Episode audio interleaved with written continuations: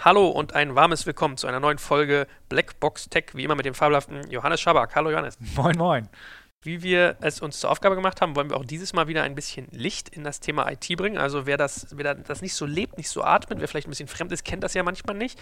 Und nachdem wir schon viele Bereiche angesprochen haben, nehmen wir heute mal was ganz Grundsätzliches, nämlich Rollen in der IT. Ja, also wen gibt es da eigentlich? Was machen Leute, wenn sie mit Technologie und IT zu tun haben? Weil da gibt es ja teilweise wirklich ganz verrückte Bezeichnungen, sowas wie Software Quality Manager, ein Software Architekt, manche sagen CTO, manche sagen CIO.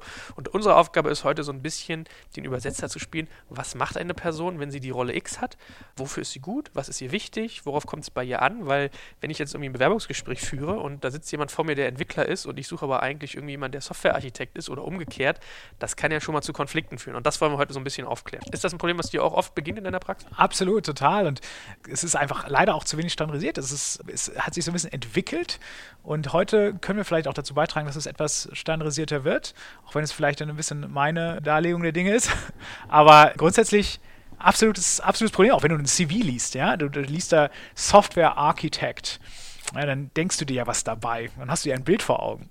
Und ähm, hoffentlich stimmt dieses Bild, ja, aber erstmal musst du ein Bild vor Augen haben und dann gilt es auch nochmal zu überprüfen, ist das denn wirklich auch ein Architekt gewesen? Gut, dann fangen wir mal ganz oben in der Hierarchiekette an mit dem CTO. Manche Unternehmen sagen auch CIO, also steht kurz für Chief Technology Officer oder im Falle von CIO, was ich oft bei so Corporates und DAX-Unternehmen sehe, Chief Information Officer. Was ist das für eine Rolle? Was macht so eine Person? Also der CTO und CIO ist erstmal nicht unbedingt dasselbe. Der CTO kümmert sich sehr stark um die Entwicklung sagen wir mal, es gibt kein CIO. Ja? Also im, im Berliner Startup-Umfeld ist es ja eher, wie du schon sagst, ungewöhnlich, dass es ein CIO gibt. Dann ist sozusagen der höchste Techie in der Firma oder ja, in die höchste Techien in der Firma der, der oder die CTO und verantwortet die Produktivität, also das Entwickeln in einem digitalen Umfeld jetzt äh, des, des, des Software und dass dieser diese Software und das Produkt reibungslos läuft, also operativ funktioniert, dass es keine Downtimes gibt, dass, dass, die, dass es keine Fehler gibt, dass es keine Bugs gibt, dass das Payment funktioniert, etc. etc. Das sind so aus meiner Sicht die zwei wichtigsten Verantwortungsbereiche eines CTOs. Also Produktivität und operative Exzellenz, sage ich dazu immer. Jetzt zu der Differenzierung zum CIO. In großen Firmen ist es so, dass du häufig Produktentwicklung und Betrieb trennst und du hast in großen Firmen, insbesondere jetzt eher herkömmlichen Unternehmen, noch sehr viele administrative Tätigkeiten. Das heißt also, der CIO unterscheidet sich zum CTO, dass der CIO eher im Betrieb veranlagt ist und eher als der oberste Systemadministrator zu verstehen ist. Also der kümmert sich um das Einkaufen von den Laptops, die die Mitarbeiter benutzen sollen, kümmert sich um das Netzwerk, äh, was zwischen den Rechnern liegt, kümmert sich um die Security der Daten aus dem Finance-Bereich, kümmert sich um die im Grunde um die Infrastruktur, um, um die Systemadministration. Während der CTO an der Stelle dann eher für die Produktentwicklung zuständig wäre. Das ist spannend. Ich habe früher für ein Unternehmen gearbeitet, was so sich dem ganzen Thema Transparenz in IT bringen sozusagen verschreibt. Also die müssen wir auch mal hier einladen, sehe ich schon, weil das ist ja auch unser Thema und der, der ist, glaube ich, sehr artverwandt. Da hatte ich immer so den Eindruck, dass CIO schon auch irgendwie viel mit der Software zu tun hat. Also wenn du ein großes Unternehmen hast, hast du ja zum Beispiel die, die, die Aufgabe, ein technisch Verantwortlicher muss mit den nicht technischen Budgetgebern kommunizieren, sprich beispielsweise ein Vorstand. Und ich hatte gedacht, dass da ein CIO oft auch im ganzen Thema technischer Betrieb auf der Programmierseite. Exakt, genau, genau. In einem, in einem, Startup hast du halt einfach nicht diese Rollentrennung. Da macht der CTO die CIO-Rolle mit. Ne? Hm, okay. Aber absolut, genau. So, das ist dann sozusagen so ein bisschen der, derjenige, der ganz oben den technischen Hut auf hat. Dann lass uns doch mal sozusagen auf das ganz unterste Niveau springen. Das ist jetzt nicht bewertend gemeint, sondern eher derjenige, der am tiefsten im Detail drin steckt, der sozusagen so die, die kleinste Baustelle macht. Ich denke mir manchmal so eine Technologieabteilung wie so eine Karawane, die durch den Dschungel zieht. Also es gibt jemanden, der, der haut vorne die Palmen um, der ist super geil da drin, irgendwas zu bauen oder sozusagen irgendwas zu verändern. Und dann gibt es den wir gerade hatten, der auf der Palme oben drauf sitzt und guckt, wo läuft die Karawane hin. Das ist der CTO. Und zwar, ich spreche gerade von Entwicklern, ja, oder Developer, wie manche ja auch Neudeutsch auf Englisch sagen. Das ist ja so ein bisschen das, das andere, was, glaube ich, vielen sofort ein Begriff ist. Und dann können wir dazwischen mal so die Ebenen aufmachen, was es eigentlich noch für Sonderrollen gibt.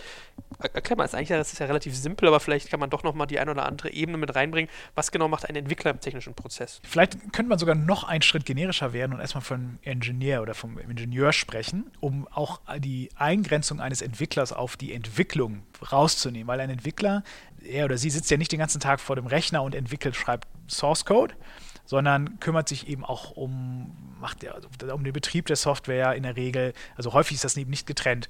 Deswegen sprechen wir oder sehe ich vermehrt, dass man eher vom Engineer spricht als vom Entwickler. Und dann im Fall eines Entwicklers vom Software Engineer. Also der baut, der ist ein Ingenieur der Software und baut und entwickelt Software weiter, benutzt aber auch bestehende Komponenten, um ein bestimmtes Produkt, um das, um das Produkt zu bauen.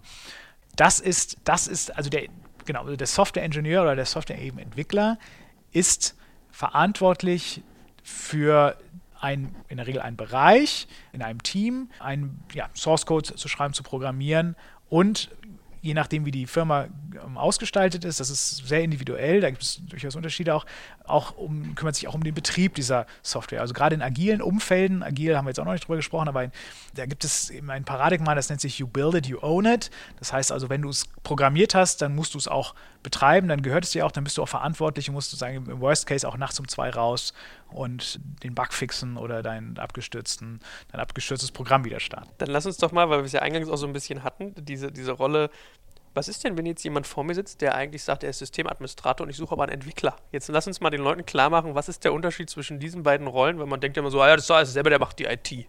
So denkst du ja als nicht technischer Entscheider, ohne dass es jetzt despektierlich den Personen gegenüber gemeint ist. Was, was genau macht ein Systemadministrator in Abgrenzung zu einem äh, CTO, CIO oder in dem Fall einem Entwickler, Softwareentwickler oder Engineer? Es ist auch wirklich nicht wird, ganz einfach. Ja, es wird nach. Es, es, es, ist auch wirklich nicht ganz einfach. Aber wenn ich jetzt über den Kamm geschert sprechen müsste, dann würde man sagen, ein Software-Engineer oder jemand Entwickler schreibt als Hauptaufgabe Source Code, programmiert, baut am Produkt, also ein Produkt hilft, trägt, trägt zur Produktentwicklung bei, während ein Systemadministrator verwaltet. Kein Source Code schreibt, so, jetzt Klammer auf, wenn er Skripte schreibt, um beispielsweise Server zu administrieren, dann stimmt das ja so nicht ganz. Klammer wieder zu. Aber primär verwaltet er und äh, arbeitet mit bestehenden Programmen. Also integriert Programme, installiert Programme, migriert Programme, betreibt diese Programme, überprüft, liest Logfiles und kümmert sich darum, dass die Leute arbeiten können oder dass auch vielleicht einfach die Programme arbeiten können.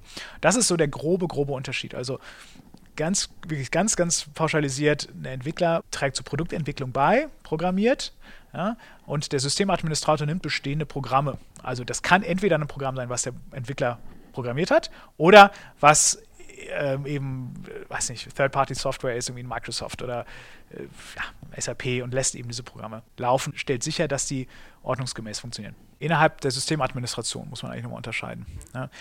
Also innerhalb der Systemadministration gibt es unterschiedliche Bereiche. Da gibt es zum Beispiel den Bereich, der sich ausschließlich darum kümmert, dass die Mitarbeiter arbeiten können, also in den Offices. Das nennt sich häufig Helpdesking oder Helpdesk. Ähm, das, die laufen rum, installieren Updates, kümmern sich darum, dass die Antivirus-Software bei den Mitarbeitern up-to-date ist, dass die Leute von außen in das Firmennetzwerk rein können, äh, tauscht defekte Hardware aus, Mäuse, installiert aber auch Arbeitsplätze. Das ist Helpdesk. Dann gibt es einen Bereich Networking, in großen Firmen auch als solcher eigenständiger Bereich getrachtet wird. Der kümmert sich ausschließlich darum, dass das Netzwerk zwischen den, zwischen den Mitarbeitern, aber auch im Serverbereich funktioniert. Netzwerk ist eben so eine kritische Infrastruktur, dass du jemanden dediziertes darauf brauchst, der sich sicherstellt, dass eben dieses Netzwerk funktioniert, dass es sicher ist, dass es schnell ist, dass es gut funktioniert. Ähm, und dann hat, gibt es noch diesen, diesen klassischen Serverbetrieb, also Operations häufig genannt oder Server-Ops. Die kümmern sich darum, dass die Server laufen, dass die Server sicher sind, dass sie up-to-date sind, dass beispielsweise oder dass bestimmte Programme, bestimmte Services auf diesen Servern laufen, bestimmte Service Layer Agreements eingehalten werden, dass eine Datenbank schnell genug ist. Die verändern die Datenbank nicht, vielleicht modifizieren sie die Konfiguration, aber sie stellen primär sicher, dass eben der Betrieb funktioniert. Ich habe mich so ein bisschen an Gründerszene-Zeiten erinnert gefühlt. Da hatten wir einen äh, sehr, sehr tollen Entwickler, Schrägstrich IT-Verantwortlichen, der, wie, wie, das man so ist, in so einem Start, hat eigentlich alles gemacht, so, ja. Der, der hat streng genommen entwickelt, aber auch irgendwie verantwortet und gemanagt. Und das war auch mal erste Ansprechperson zu, hey, mein Rechner geht nicht, kannst du mir damit helfen? Und er hat immer ein bisschen abgekotzt, so, was ich auch total verstehen kann, aber immer ganz treu geholfen. Also, das ist ja mal wirklich so ein Beispiel, wo man merkt, ganz, ganz andere Rolle als Laie. Gerade wenn du jetzt, sagen wir mal, du bist im Accounting oder im Sales oder so, dann sitzt, siehst du ja jemanden sitzen, der, ja, der macht Computer. Und dann gehe ich auch zu dem hin, wenn mein Computer kaputt ist. Dass der aber eigentlich Source Code schreibt oder irgendwie in einer völlig anderen Domäne ist, ist einem gar nicht so klar. Von daher an dieser Stelle einen, einen warmen, warmen, herzlichen Dank an äh, Pascal, der damals viel bei uns ausgehalten hat und an alle anderen, die das auch müssen.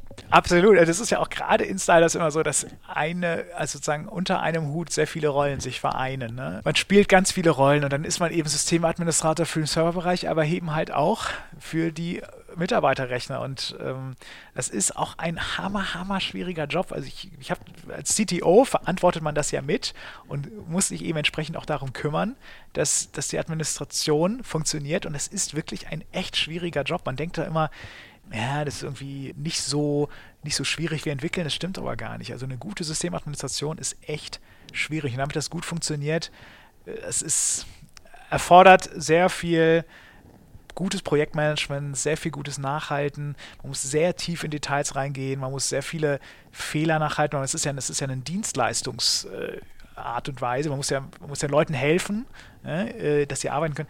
Aber wie im häufigen Startups, es entfallen viele Rollen auf eine Person. Also jeder, der das heute anhört, der kann mal irgendwie zu seinem, wie, wie, immer er genannt wird, Technikverantwortlichen gehen, ihm einen Kaffee mitbringen und einem warmen Danke auf die Schulter klopfen. Die sorgen dafür, dass ihr arbeiten könnt und manchmal ist es vielleicht gar nicht ihre Aufgabe und sie machen es trotzdem. Also seid mal lieb zu denen.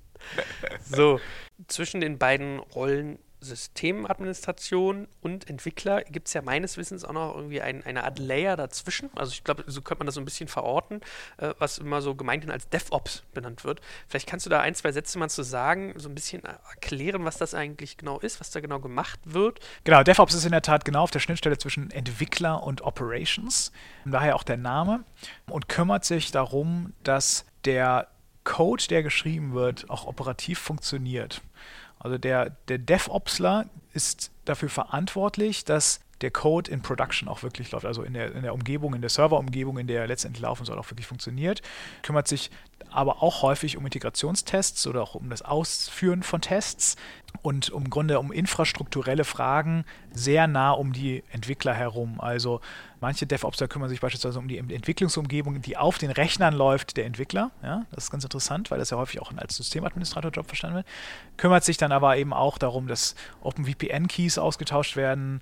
Wenn du jetzt in einem, in einem klassischen Cloud-Hosting Umgebung bist, wie jetzt in Amazon oder in Google Cloud Plattform, würde der DevOpser sich darum kümmern, dass, deine, dass dein Code hochgeladen wird, dass der kompiliert wird, dass die, dass die richtige Version läuft und ist im Grunde ein, kümmert sich um Betrieb. Aber nochmal ist es häufig so, dass ein Entwickler dann ein Teil plötzlich in eine DevOps-Rolle springt und dann als DevOpsler eben seinen eigenen Code ausrollt. Ne? Das, das gibt es auch. Also es ist grundsätzlich, es gibt diese, diese ganzen, diesen Blumenstrauß an Rollen in der Regel immer erst, wenn ein Unternehmen eine gewisse Größe erreicht, sodass diese Spezialisierung noch Sinn macht. Hervorragend. Also jetzt haben wir irgendwie die, die Level konkreter Macher, Entwickler besprochen. Wir haben denjenigen äh, sozusagen thematisiert, der die ganze, das Ganze am Leben hält, technischer Art. Und wir haben denjenigen besprochen, der es managt, ganz oben. Ja? Also von Macher bis Manager.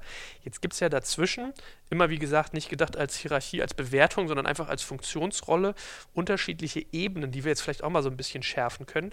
Eine, mit der ich mal anfangen würde, äh, man sehe mir nach, wenn es nicht immer der logische Aufbau ist, vielleicht gibt es bessere, aber das ist ja auch ein bisschen schwierig.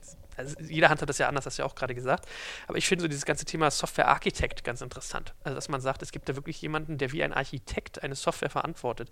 Was genau macht so eine Rolle und welche Bedeutung hat sie? Software kann man sich im Grunde vorstellen wie ein großes Haus oder ein großes, großes Bauunterfangen in dem ganz viele Komponenten ineinander greifen müssen ineinander funktionieren müssen und zusammenarbeiten müssen.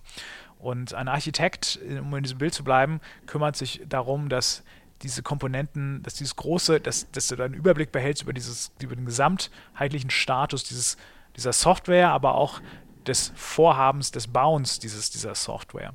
Und mein Architekt weiß eben um die unterschiedlichen Verantwortungsbereiche unterschiedlicher Module oder Teile von, von der Software, die du baust und weiß auch, wie die miteinander sprechen und kümmert sich als ein konkretes Beispiel um die Protokolle, die die Module oder die Services miteinander sprechen und sorgt dafür, dass im Grunde ein einheitliches, ein einheitliches System, ein einheitlich funktionierendes Ganzes, großes Ganzes entsteht.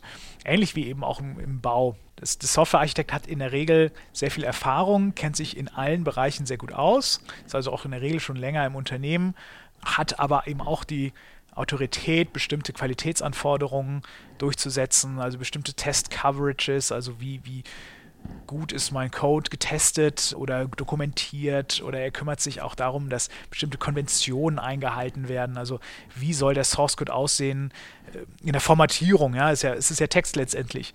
Da, solche, um solche Themen kümmert sich ein Softwarearchitekt und es ist eben, es ist eben eine Senior-Rolle, es ist eine, das vorher sehr viel Erfahrung, das ist wichtig. Ja, das ist, das ist, denke ich. Also zusammengefasst kann man so ein bisschen sagen, ein Architekt ist so ein Stück weit ein, ein, ein ein Alleskönner oder zumindest ein Vielkenner vielleicht und ein Strukturgeber in so einem Konstrukt. Heißt das dann konsequenterweise, dass ein Softwarearchitekt irgendwie eine Rolle ist, die eher später im Lebenszyklus von einem digital getriebenen Unternehmen auftaucht oder sollte man so etwas schon sehr, sehr früh mit berücksichtigen? Wenn du auf, einem, auf einer grünen Wiese was aufbaust, bist du natürlich auch automatisch ein Architekt, weil du ja bestimmte Designentscheidungen treffen musst, wie deine Plattform läuft. Dann bist du relativ schnell in einer Architektenrolle. Ein Architekt erfordert aber, wie du schon richtig sagst, viel Erfahrung, es muss viel gesehen haben. Ein Architekt muss auch immer wissen, das, was wir gerade machen, unter den Umständen, ist wirklich optimal. Oder verlieren wir zu viel Zeit mit Bughunting oder sind wir eigentlich okay im Ratio oder sind, ist unsere Architektur wirklich so, so, so dermaßen stark veraltet, dass wir wirklich switchen müssen auf eine andere Technologie oder einen Teil des, des, des Systems umbauen müssen. Das sind ganz, ganz schwierige Entscheidungen, die auch schwer quantifizierbar sind, weil sie sehr viel Vorhersage erfordern, wie schneller oder produktiver man wird in der Zukunft.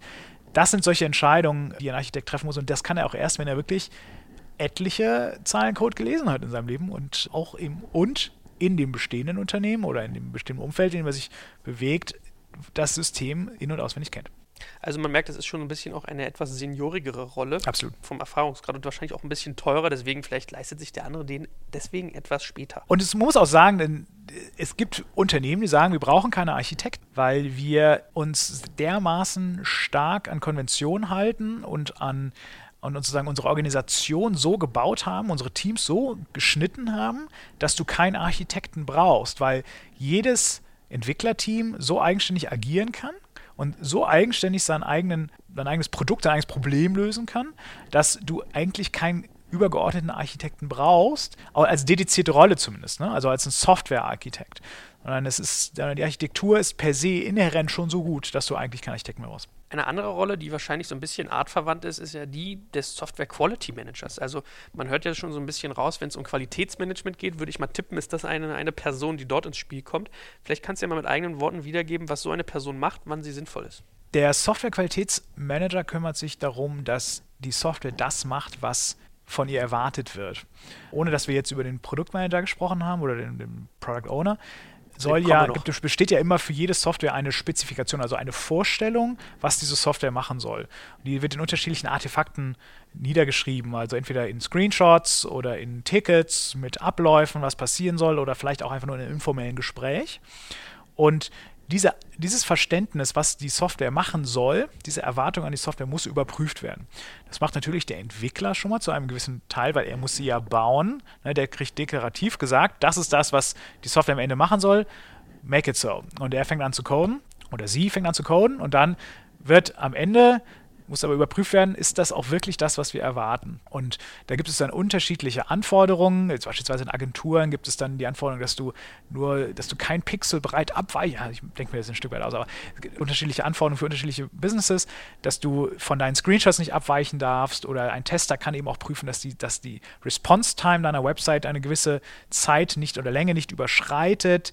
Der kann auch überprüfen, dass eben, das ist ja auch ein häufiges Problem, dass du an einer Stelle des Codes etwas veränderst und an einer ganz anderen Stelle stößt du außerdem mit dem Hintern etwas um, ohne dass du es willst und plötzlich sieht auf einer anderen Seite der Website etwas ganz kaputt aus. Das ist etwas, was der, was der Tester testen muss und kümmert sich letztendlich um die Qualität des Produktes und die Qualität der Entwicklung. Jetzt hast du ja schon richtig angedeutet, wir haben irgendwie uns ein bisschen so von den, von den sozusagen Management-Ebenen zu den Macherebenen, zu den Qualitätsebenen äh, durchgehangelt. Jetzt gibt es natürlich noch irgendwie Manage-Ebenen dazwischen. Ja, das heißt, irgendwie ein Entwickler wird in der Regel wahrscheinlich an jemanden reporten oder von jemandem ja, ich sag mal, koordiniert werden, der den Hut auf hat für ein bestimmtes Projekt und dann gibt es wieder sozusagen Überbereiche. Es ist ein bisschen so pyramidenhaft, ja. Das heißt, man clustert das immer kleiner. So Begriffe, die mir da unterkamen, waren irgendwie sowas wie Software Project Manager oder Software Development Manager. Ist das richtig so? Also muss man sich das so vorstellen, dass man irgendwie viele Entwickler hat, die auf einem Projekt sitzen, die werden von einem Manager gemanagt, darüber gibt es wieder einen, darüber wieder einen, bis irgendwann der CTO kommt oder ist das irgendwie falsch oder vereinfacht gedacht? Die Unternehmen machen, legen das sehr unterschiedlich aus. Es gibt sehr traditionelle Unternehmen, die sozusagen Projektmanagement und auch technische Verantwortung sehr, sehr eng zusammenführen. Es gibt viele Firmen, die Produktentwicklung von der technischen Umsetzung trennen. Dann gibt es auch wieder viele Unternehmen, die sagen, wir wollen eigentlich unser Line-Management, also sozusagen das direkte Vorgesetzte, beispielsweise wer kümmert sich um Urlaubsanträge, Gehaltserhöhungen, trennen von, der technischen Umsetzbarkeit. Das, ist, das wird sehr, sehr unterschiedlich ausgelegt und sehr unterschiedlich strukturiert.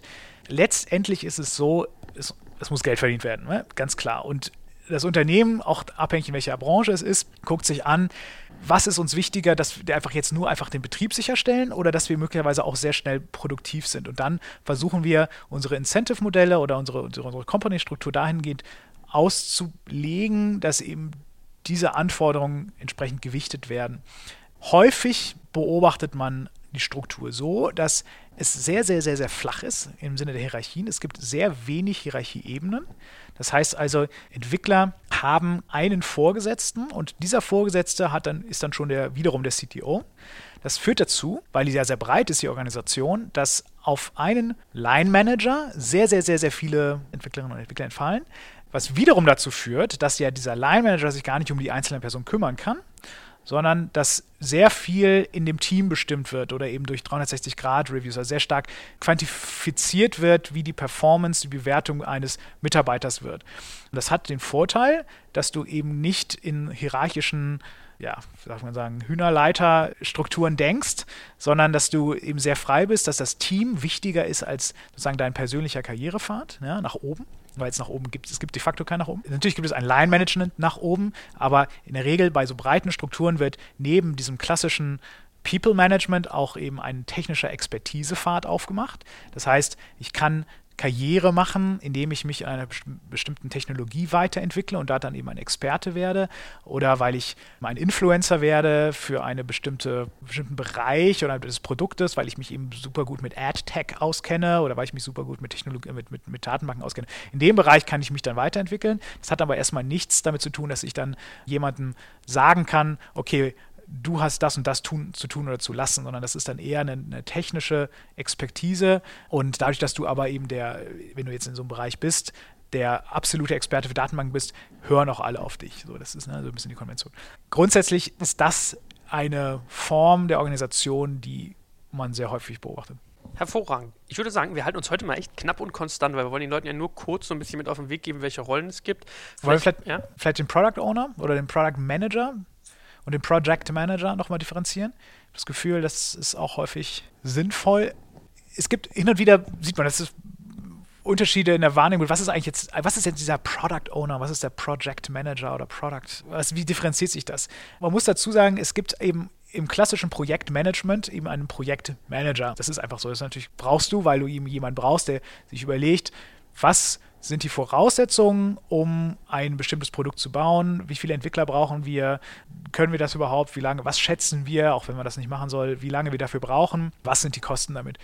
Und durch den Einzug vieler dieser, der agilen Methoden, des, Lean Managements, wird ja immer sehr stark versucht, eigentlich sich diesen, Waterfall, also ich, ich, ich mache heute einen Planungsstand, dann mache ich den nächsten Planungsstand, dann mache ich den nächsten Planungsstand und wenn dann aber in der Mitte irgendwo was in die Hose geht, dann ist meine komplette Planung im Arsch, zu vermeiden, sodass man eben sagt, wir versuchen eigentlich eher kurzfristig agil zu entscheiden und immer nur Planungsschritte von zwei bis vier Wochen zu machen, weil wir einen größeren Zeithorizont eigentlich gar nicht richtig überblicken können.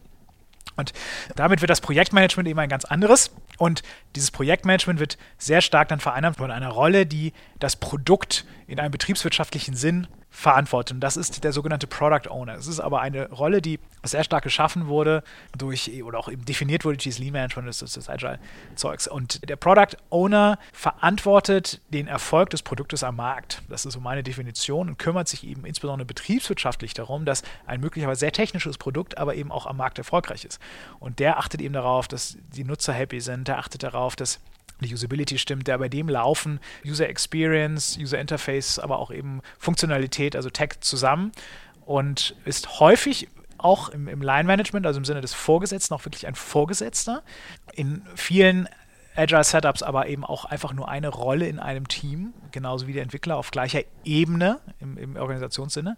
Und da muss man jetzt einfach unterscheiden. Der Product Owner verantwortet das Produkt im betriebswirtschaftlichen Sinne, also im, im, Sinne des Erfolgs am Markt, während der Projektmanager sich mit großen Anführungsstrichen nur um den reibungslosen Ablauf der, der Produktentwicklung beispielsweise jetzt in dem, in dem Kontext oder eines Projektes kümmert. Ja. Hat aber eigentlich damit nichts zu tun, ob jetzt das Produkt, was da entwickelt wird, nachher erfolgreich ist oder nicht. Ja, ich meine, es ist ja ganz wichtig, dass du das mal ansprichst, weil genau solche Sachen missversteht man ja. So, was, was, hä, ich dachte, Projektmanager ist der, warum bist du jetzt Produktowner? Was ist denn da der Unterschied? Also gebe ich dir komplett recht, das, das sind ja auch so die Sachen, die dann irgendwie schnell zur Verwirrung führen, ne? Total, und das wird auch in, jeden, in jeder Firma nochmal, ich wiederhole mich da ein bisschen, aber in jeder Firma leicht anders ausgelegt und es ist auch wirklich nie so ganz trennscharf. Also, ich hoffe in diesem Sinne, dass wir euch da draußen auch ein bisschen helfen konnten, solche Rollen besser zu verstehen, dass wenn ihr mal irgendwie im Vorstellungsgespräch sitzt oder auf der anderen Seite vielleicht euch mal irgendwie ein Angebot oder eine Ausschreibung durchlest und fragt, passe ich da eigentlich auch zu? Könnte ich das nicht auch machen, dass man so ein bisschen Gefühl kriegt, was da eigentlich von wem gemacht wird? Und wie gesagt, geht mal irgendwie zu euren Technikverantwortlichen, egal ob sie jetzt CTO, Owner-Geschichten oder was auch ich was äh, machen. Architekten sind Quality Manager und klopft den ein bisschen auf die Schulter und bringt ihnen irgendwie die Mate an den Tisch. Die freuen sich. In diesem Sinne, ich danke dir, Johannes, und ich danke euch fürs Zuhören. Sehr gern. Vielen Dank.